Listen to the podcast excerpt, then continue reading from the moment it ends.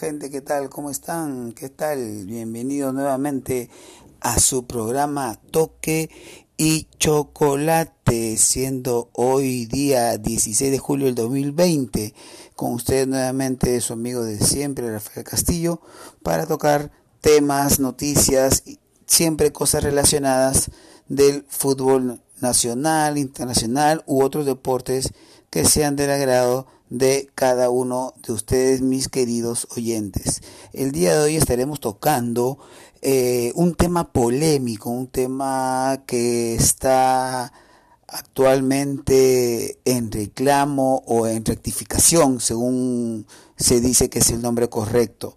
El tema del título del año 1934 del fútbol peruano. Eh, la disputa es entre Alianza Lima y Universitario. Eh, y para ello les vamos a contar un poquito esos detalles de qué es lo que ocurrió realmente en ese campeonato, qué pasó campeonatos anteriores de los cuales se puede sacar alguna conclusión y los detalles acerca de esta de esta rectificación que está solicitando el club Alianza Lima ante la Federación eh, Peruana de Fútbol y de no tener un resultado positivo se dice que estarían siguiendo su reclamo ante la FIFA o incluso podrían llegar hasta el TAS. Están esperando la respuesta. Este reclamo se presentó en el año 2013 y hasta la fecha no hay respuesta alguna. Lo único lo único que se tuvo de respuesta fue una declaración muy desafortunada de, la, de aquel entonces eh, presidente de la Federación Peruana de Fútbol, Burga, quien dijo, si Alianza Lima ha esperado 80 años para presentar reclamo, yo también me puedo demorar lo mismo o mínimo un año para dar respuesta. No, dijo así de manera un poco poco seria a una respuesta de, un tema así, ¿no? No es un reclamo en sí, es una rectificación. Bueno, mi gente, para este detalle los estaremos viendo luego de la pausa. Una pausa comercial y regresamos, mi gente.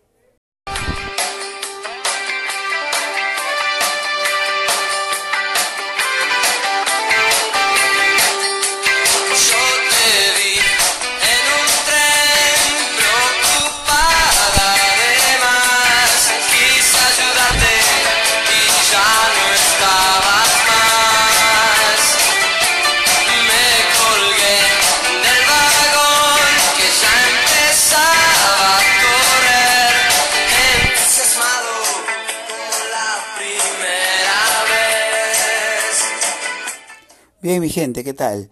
Siendo ya las 4 y 36 de la tarde, vamos a continuar con la información del programa, de su programa Toque y Chocolate. Como le venía diciendo, vamos a tocar el tema polémico, ¿no? Del título de 1934. Para ello, vamos a empezar señalando, mi gente, que las normas de los campeonatos peruanos de primera división de 1931, 32, 33 y 34 indicaban que cada club participante obtenía tres puntos por partido ganado, dos por partido empatado, uno por partido perdido, bien, y cero por un walkover. Es decir, mientras se presentaban a la cancha, mínimo iba a obtener cada equipo un punto, ¿no? Solamente el caso de walkover no sumabas nada.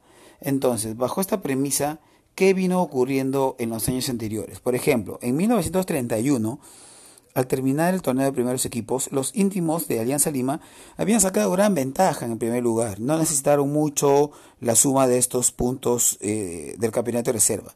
Ahora, eh, en 1932 fue similar. También Alianza sacó una ventaja amplia y también ganó el campeonato sin necesidad de que los puntos de, de, la reserva eh, fueran definitivos, ¿no? Eh, aquí la U quedó en segundo lugar.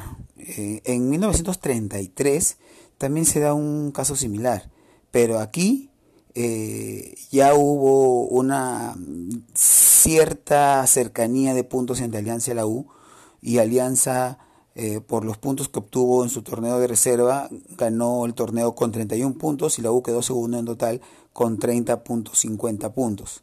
Entonces, aquí empieza ya a haber una paridad, ¿no?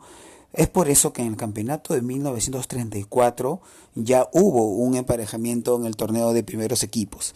Es decir, había un título de torneo de reserva, un título de primeros equipos y la suma de ambos, o en todo caso ambos, eh, daban por como resultado el título nacional.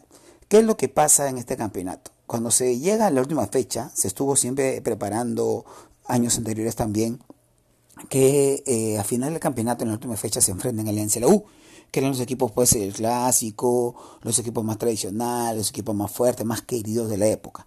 Entonces, ¿qué ocurrió? En el año 1934 empatan al final del campeonato eh, como eh, en primeros equipos solamente. Bien, para ello cabe resaltar lo siguiente. En la última fecha, Alianza Lima tenía que ganar los dos partidos, tanto en reservas como en primeros equipos. Bien, la U tenía una ventaja de puntos eh, sobre Alianza. Entonces, si el torneo de reservas, y si en la final de ese torneo de reservas Alianza ganaba a la U, Alianza hubiera sumado, sumaba 23 puntos su torneo de reservas. Al dividirlo entre 4, que es lo que se otorgaba, eh, le iban a otorgar 5.75 puntos a Alianza Lima. ¿Bien? Y la U quedaba como segundo en el torneo de reservas y se le daba 5.50 puntos. Bien, entonces esto ocurrió. Alianza ganó 2 a 1 y obtuvo 5.75 puntos y la U se quedó con 5.50. Ahí hay 0.25 puntos de ventaja. Bien, ahora en el torneo de mayores la U tenía 21 puntos. Bien, y Alianza Lima tenía 18 puntos. Tenía que ganar también el partido final para que queden igualados y por la suma del torneo de reserva sería, sería el campeón Alianza Lima. Y esto ocurrió. Alianza venció 2 a 0 a la U lo alcanzó en 21 puntos, quedaron los primeros equipos en 21 puntos, más la bonificación del torneo de reservas, quedó Alianza como campeón con 26.75 puntos y la U con 26.50 puntos, por solamente 0.25 de ventaja. Entonces, los diarios de la época, los boletines eh, informativos y todo ello, dieron, proclamaron como campeón absoluto campeón nacional a Alianza Lima. Bien, con lo cual lograba el tetracampeonato, ¿no? 31, 32, 33 y 34. Pero hubo un reclamo por parte de, Universitario que decía que un campeonato no se podía definir por un cuarto de punto y todo ello, ¿no? Lo cual eh, no venía a lugar en ese momento porque ya las bases están hechas. Las bases estaban desde años atrás, solamente que en ese año recién hubo una paridad en el torneo de primeros equipos. Bien, entonces, ¿qué ocurría? Eh, la U dijo que no, que apelaron, reclamaron. Yo, yo me pregunto, siendo imparcial, pregunto, ¿no? ¿Por qué reclamas algo? Si supuestamente fuera injusto, no declararían un campeón antes de, de ello, ¿no? La federación y todos proclamaron a Alianza Lima como campeón. Entonces la U reclamó, Alianza le dieron por el sistema el reclamo, la U modificó el reclamo indicando de que eh, se juegue siquiera la final de primeros equipos, ya que había quedado en empate y la federación había declarado ya para, ese, para esa última eh, apelación de la U como ese título de primeros equipos como desierto, como vacío, o quedaba vacío o de repente proclamaban los dos campeones, ¿no? Pero la U quería, pues, ya que no campeonaba desde el año 29, eh, quería su segunda estrella, entonces pidió que se jugara esa final. Alianza aceptó, pero se estuvo postergando el partido, recién se jugó en julio del año siguiente, 1935. Ese partido lo ganó la U y fue un partido que hubo no tuvo mucha importancia en cuanto a a lo que a la cobertura periodística, informativa luego, todo ello, ¿no? Se informó solamente que la U por fin había logrado otro título después de 1929, pero como campeón de primeros equipos y luego saca un boletín, sale el boletín oficial de, de la Federación que indica que declara como campeón del torneo de reservas a Alianza Lima, como el campeón de primeros equipos a Universitario de Deportes y como campeón nacional a Alianza Lima, ya que ese partido que gana la U 2 a 1 no ponía en juego el título nacional, más que el título eh, de primeros equipos. Eso es lo que Alianza Lima indicó también, cómo es posible que eh, un equipo que ya ganó el título eh, en la cancha, con la cantidad de puntos que se necesitaba, con la, con la rudeza, la, la, fuerza, la importancia que se jugaron los dos últimos partidos, sabiendo la U que si perdía los dos partidos iba a, a, perder el título, ¿qué le costó a la U empatar uno de esos partidos? Y no hubiese habido tanto problema y ganaban el torneo nacional pues esta vez no lo pudieron hacer y se tuvieron que conformar con el torneo de primeros equipos. Luego ya la historia eh, fue transcurriendo y se declaró por error, la Federación Peruana de Fútbol dicen que por error se declaró a la U como campeón. Y esto pues este no hubo manera de, reclamarlo o de, o de siempre hubo, mejor dicho, una eh, un dime, dime direte, ¿no? Que la U decía que eran los campeones, Alianza decía que eran los campeones, hasta que recién se hizo un informe periodístico supuestamente por la federación, pero fue realmente un periodista hincha de la U, Jaime Pulgar Vidal, quien hizo un informe y dijo que el torneo era de la U. La federación entonces lo reconoció como tal, guiándose de ello, y por eso que en las páginas, en las páginas web, ¿no? en Wikipedia y todo ello, se ve esta historia, pero ya más resumida y dándole el título a la U, cosa que está en reclamo, ¿no? Eh, en rectificación. Eh, lo que Alianza está solicitando no es un reclamo. Primero, si fuera reclamo, tendría lugar también porque el, fútbol peruano no se rige bajo las, las, leyes peruanas, por lo cual no habría, no hubiera prescripción del mismo. Entonces eh, se rige bajo la ley de la FIFA y bajo la ley de la FIFA se puede hacer un reclamo así haya pasado 100 años, así que no hay ningún problema. Pero igual lo que Alianza reclama no es, eh, es, no es un reclamo como tal, sino es una rectificación. Está pidiéndole a la Federación Peruana de Fútbol que rectifique el error que cometieron en tal fecha, porque la Federación siempre eh, adjudicaba el título para Alianza Lima, pero en un, en una, un boletín luego que, hicieron, pusieron eh, campeón de, eh, primero, cuando ponían campeón de primeros equipos a, a Universitario, le quitaron ese, esa palabrita de primeros equipos, sino lo, lo dejaron solamente con Universitario campeón, obviaron los primeros equipos del torneo nacional.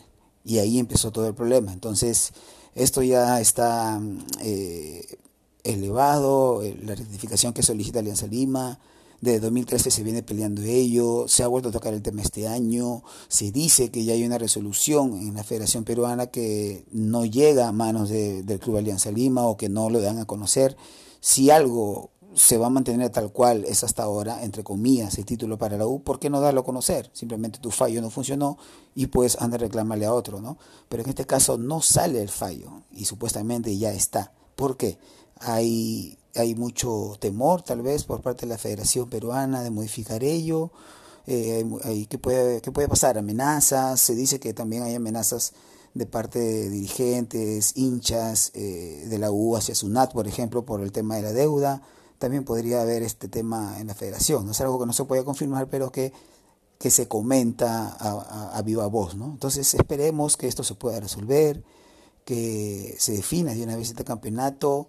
Eh, si se lo devuelve en alianza, veremos si la U lo, lo reclama o, apela. Si se lo rectifican a la U, veremos si es que eh, Alianza lo, lo, reclama ahora sí o lo apela, ¿no? no sé qué instancia es la que continúa, pero esperemos que todo esto se solucione pronto ya que o se mantiene el palmarés de los, de los dos clubes más tradicionales del fútbol peruano, o se estaría modificando, ¿no? Se estaría modificando mucho, ya que la U actualmente tiene 26 títulos, Alianza 23.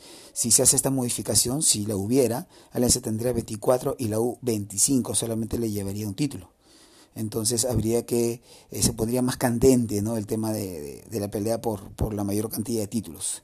Así que bueno, esperemos que esto se solucione y ya para, para el próximo programa estaremos tocando eh, otro tema, pero también que tiene que ver con la U, que es el descenso del, del año 1947, donde la U y Sporting Cristal, antiguamente Sporting Tabaco, tuvieron mucho que ver, pero eso ya será en otro programa, mi gente. Les agradezco mucho que hayan podido escucharme y recuerden que pueden escribirme ¿no? O mandarme sus mensajes para yo luego tocar temas que sean de agrado popular o de solicitud popular. Les agradezco mucho mi gente, su amigo Rafael Castillo se despide de ustedes, de su programa también Toque y Chocolate. Hasta la próxima. Chao mi gente.